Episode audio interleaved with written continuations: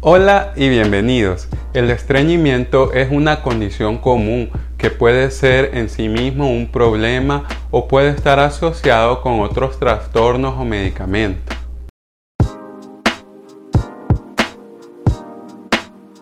Generalmente la mayor parte del estreñimiento es autogestionado por quien lo padece.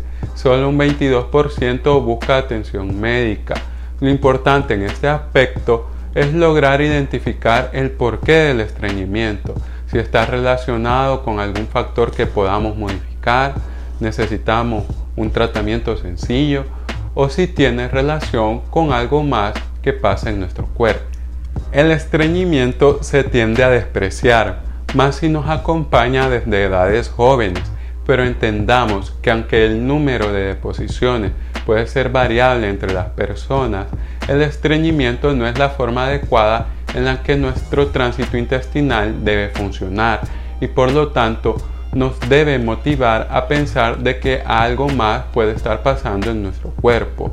El estreñimiento se define por alteraciones del tránsito intestinal, donde se incluye una frecuencia reducida en el número de deposiciones, heces duras, esfuerzos excesivos para defecar, sensación de hinchazón anorrectal y sensación de evacuación incompleta después de la defecación.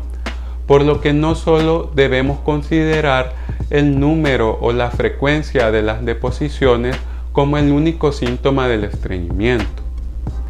Es necesario evaluar si el estreñimiento es un problema en sí mismo relacionado con las funciones intestinales o hay una posibilidad de que haya otra enfermedad involucrada. Podemos identificar si el estreñimiento es más que todo funcional si presenta las siguientes características.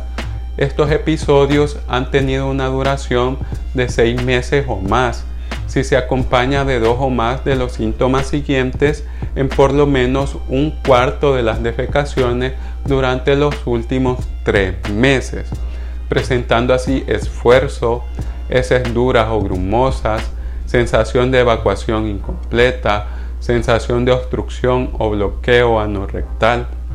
Si es necesario realizar maniobras para facilitar las defecaciones si hay menos de tres defecaciones por semana y no hay heces blandas u otros criterios que nos indiquen otro tipo de enfermedad y no está relacionada con la toma de algún medicamento. Si se cumplen estas características y no hay otras peculiaridades, lo más probable es que el problema sea funcional y solo necesites hacer algunos cambios en tu estilo de vida y la ayuda de algún laxante de vez en cuando. Podemos valorar que el estreñimiento está relacionado con algo otras causas como el síndrome de colon irritable u otras enfermedades y que no es meramente funcional y por lo cual es necesario buscar opinión médica si se presentan las siguientes condiciones.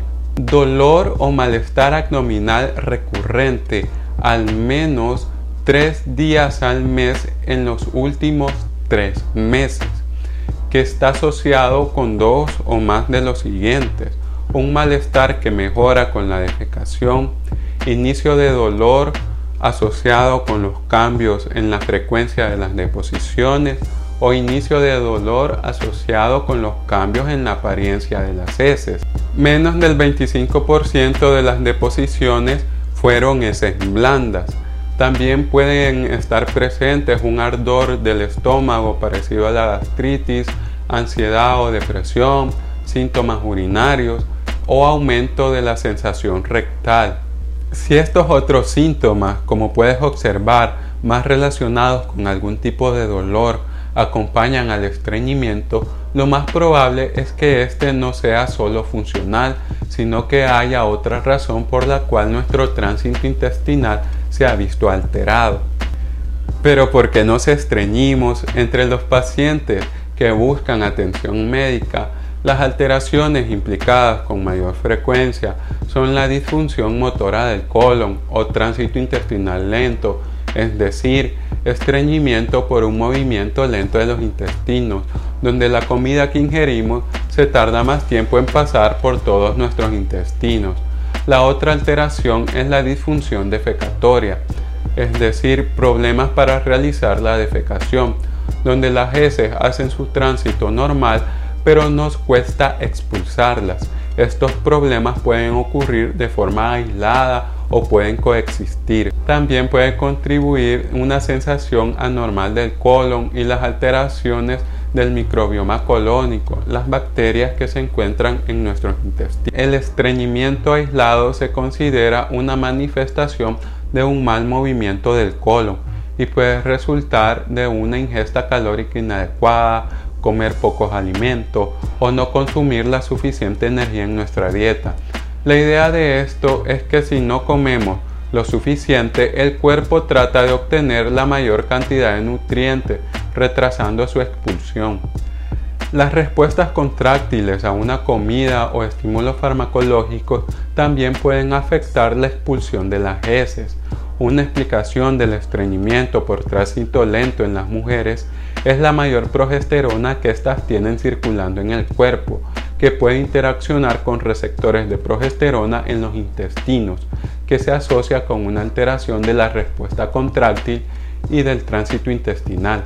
La disfunción defecatoria se define por síntomas de estreñimiento y evidencia objetiva de alteración de la evacuación rectal. El mal funcionamiento de la evacuación puede resultar de una mayor resistencia a la evacuación y o fuerzas de propulsión rectal inadecuadas. Así, este puede ser un problema que se desarrolla con el tiempo desde que aprendemos a ir al baño al no ir a tiempo y tener que aguantar las ganas de defecar o realizar el esfuerzo de una manera inadecuada. Desde pequeños debemos aprender a no aguantarnos la necesidad de ir al baño y a realizar la fuerza con el abdomen, ya sea un trastorno funcional relacionado con un tránsito lento o con una disfunción defecatoria, ambas se beneficiarán de algunas recomendaciones generales y del uso de algún tipo de laxante, solo que las disfunciones defecatorias pueden beneficiarse de otro tipo de medidas que abordaremos posteriormente. Antes de hablar de cómo solucionar este problema, quiero mencionar unos signos de alarma. Los signos de alarma que no debes ignorar y por los cuales debes buscar ayuda profesional incluyen la sangre mezclada con las heces, un cambio repentino en los hábitos intestinales, es decir, el hecho de que sea tu primera vez que sufres de estreñimiento, especialmente después de los 50 años, que el estreñimiento esté acompañado de anemia, pérdida de peso y antecedentes familiares de cáncer de colon, son señales que no deben pasar desapercibidas por las cuales es necesario acercarse a un profesional de la salud. Lo primero es asegurarse de que el estreñimiento es funcional, al no presentar ningún síntoma que se pudiera relacionar ya sea con el síndrome de colon irritable o con algo otras enfermedades y de que no hay síntomas que sean de alarma. Si crees que se debe a algún medicamento, es recomendable consultar con el médico que lo recetó Muchas veces son medicamentos que necesitamos y no podemos suspender de un solo o tratan alguna condición que no se puede descuidar pero puede existir otras opciones terapéuticas. Estar bien hidratado es fundamental para conseguir un tránsito y unas heces adecuadas. Esto no significa que con solo beber agua se solucionará el problema, ya que solo está recomendado para pacientes con deshidratación. Muchas personas toman menos líquidos de los recomendados.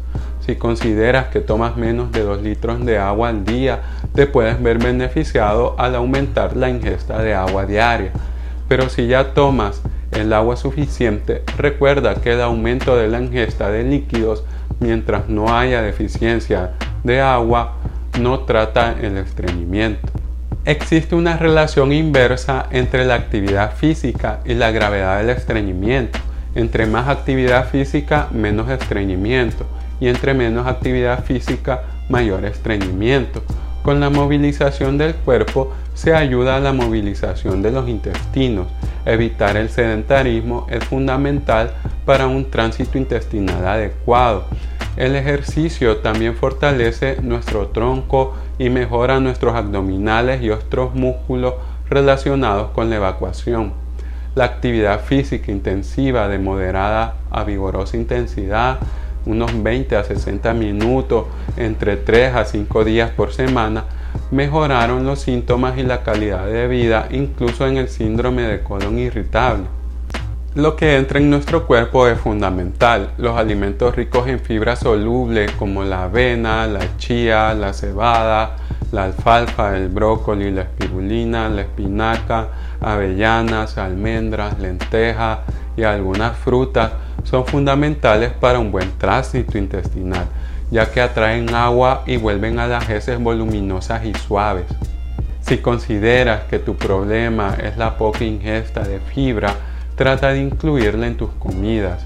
Si es por cuestión de gustos, recuerda que ese es el tratamiento para el estreñimiento y te ahorrará males en el futuro.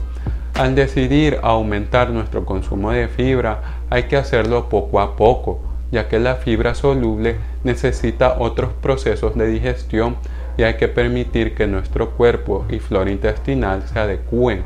El exceso de fibra puede causar una sensación de indigestión, aumento de gases, no de forma grave, pero puede crearnos una mala experiencia y rechazo al aumento de fibra. No dejes que esto evite que aumentes tu consumo de fibra. El aumento de la ingesta de fibra, como ya mencioné, debe realizarse de forma gradual, permitiendo que nuestro cuerpo y flora se adapten adecuadamente. Existen diferentes tipos de laxantes o suplementos de fibra solubles que pueden clasificarse dentro de esto. La idea general de los laxantes es generar heces más adecuadas para el tránsito intestinal, ya sea mediante un aumento de la cantidad de las heces o haciendo que éstas tengan más agua, volviéndolas más blandas y lubricando su tránsito. Los tratamientos existentes como la variedad de laxantes, tienen fuerte evidencia de ser eficaces y seguros. Estos deben ser usados según las necesidades individuales y si aún tomando este tipo de medicamento no hay deposiciones, es necesario alguna evaluación para detectar un trastorno defecatorio y estreñimiento de tránsito lento mediante estudios más específicos de la función anorrectal y del tránsito colónico. En relación a los laxantes podemos encontrar diferentes presentaciones. Existen la presentación líquida y también los polvos que se mezclan con agua. Los más utilizados son el polietilenglicol y la lactulosa. Usualmente vienen en sobres que representan una dosis diaria. Podemos usar la dosis recomendada por el fabricante o la dosis que nos recomiende nuestro médico tratante. Pero si notas que el uso es demasiado frecuente o que no puedes hacer tus necesidades sin usarlos, es necesario que busques una opinión médica. Los laxantes más recomendados y con menos efectos adversos son los suplementos de fibra soluble, como el psyllium o isfágula. Debemos comenzar con una dosis baja y aumentarla gradualmente. Los suplementos de fibra dietética soluble reducen los síntomas intestinales en el estreñimiento crónico. La suplementación con fibra, ya sea a través de la dieta o como un suplemento de fibra estandarizado, debe considerarse como el primer paso en pacientes estreñidos, comenzando con una dosis baja. Si es de psyllium puede ser una cucharada en un vaso de agua una vez al día, aumentándola así poco a poco hasta llegar a unas tres cucharadas dos veces al día, pero esto dependerá de los resultados que estés notando. Esto se puede ir ajustando cada 7 o 10 días y viendo cómo nuestro cuerpo reacciona, reconociendo que la respuesta puede manifestarse tras varias semanas de su consumo. La idea de la suplementación con fibra, más que aliviar un episodio agudo de estreñimiento, es lograr con el tiempo un buen tránsito intestinal. El psyllium forma un gel no fermentable que aumenta la cantidad de las heces, haciéndolas más blandas y ayuda a la lubricación, mejorando así el tránsito de las heces, siendo 3.4 veces más eficaz que el salvado de trigo u otras fibras insolubles. La disfunción defecatoria no relacionada con daños en los músculos involucrados en la defecación se maneja mejor con la terapia del suelo pélvico con biofeedback que es más eficaz que el uso exclusivo de laxantes. En un estudio, el tránsito colónico se normalizó después de la terapia de biofeedback en el 65% de los participantes con trastornos de la defecación. En este tipo de terapia prácticamente se nos enseña a hacer nuestras deposiciones de manera adecuada mediante el acompañamiento de un terapeuta y diversos instrumentos tecnológicos. El estreñimiento es algo que nos puede pasar a todos. Si se presenta en nosotros desde pequeños, debemos actuar al tener conciencia de este. Los problemas desde pequeños se relacionan más con la disfunción defecatoria, por lo cual debemos solicitar ayuda. Si se presenta de adultos y no encontramos una explicación en el consumo de agua, en nuestros hábitos alimenticios o en la falta de ejercicio y no tomamos ninguna medicación, debemos buscar asistencia médica para descartar que el estreñimiento sea secundario a otras enfermedades o condiciones. En el artículo que acompaña este video se encuentra una lista de algunos medicamentos y enfermedades relacionadas con el estreñimiento. Dejo el enlace en la descripción para quien quiera revisarla o tener información más detallada. Si te gustó este video, síguenos en nuestras redes sociales para no perderte de nuestras publicaciones. Si crees que este video puede ser de ayuda para alguna persona querida, no tengas pena en compartirlo. Estamos felices de contribuir a que la información en salud sea de libre acceso en Internet.